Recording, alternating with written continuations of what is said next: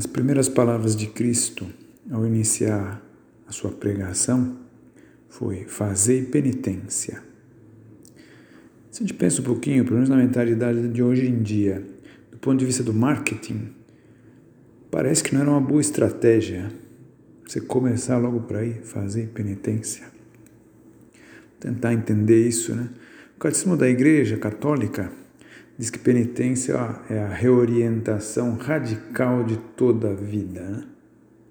Ou então, em outras palavras, também diz que é o regresso a Deus.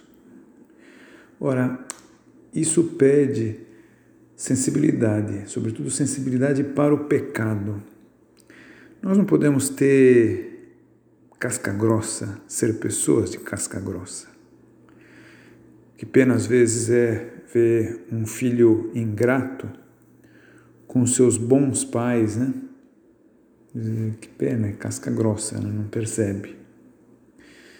É, nós, portanto, não podemos nos acostumar com relação a Deus, né? Com situações de pecado, né? As coisas que a gente vê na televisão, nos meios de comunicação, na mídia, que a gente fala, isso aqui são pecados, são coisas errôneas, né?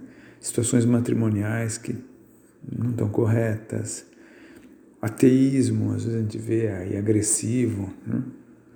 É, as faltas de missa e de vivência da fé por parte de pessoas que são católicas e muitíssimas coisas mais. Né?